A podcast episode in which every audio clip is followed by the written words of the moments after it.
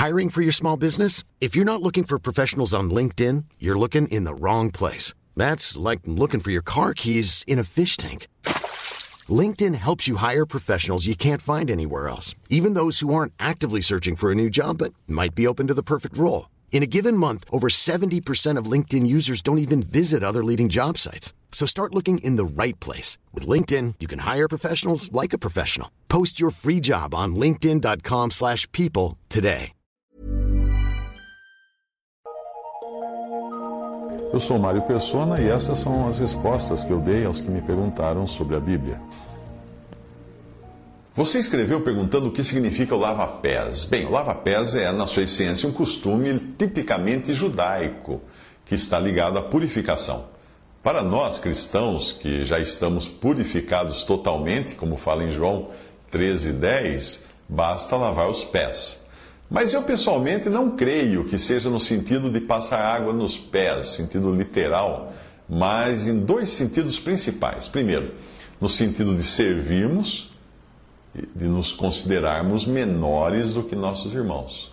João 13, de 15 a 17, mostra isso, e Romanos 12, versículo 10 também mostra. A importância do ato não estava ali na, na passagem em se colocar água numa bacia, lavar os pés daqueles homens, mas em quem estava fazendo aquilo, quem estava lavando os pés dos discípulos.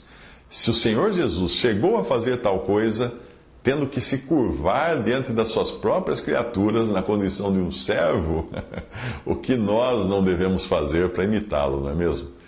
Porque eu vos dei o exemplo, diz ele, para que, como eu fiz, façais vós também. João 13, 15. Preste atenção no versículo. Ele não diz, eu vos dei o exemplo para que o que eu fiz, façais vós também. Mas como eu fiz, façais vós também. É o como, a maneira como o Senhor fez para com seus discípulos e não o que ele fez aos seus discípulos.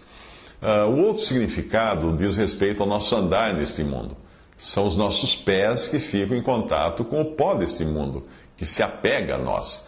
Quando o irmão vem me falar do Senhor, da palavra de Deus e de como vale a pena seguir o Senhor, eh, eu me, eu me sinto como se ele estivesse lavando os meus pés, tirando a poeira do mundo. É um ministério que tira a poeira desse mundo que estava grudada em mim. Como é bom se nós tivéssemos mais deste lavar de pés com a água mais pura que existe, que é a palavra de Deus, como você aprende em Efésios 5, 26, que a palavra de Deus é chamada de água.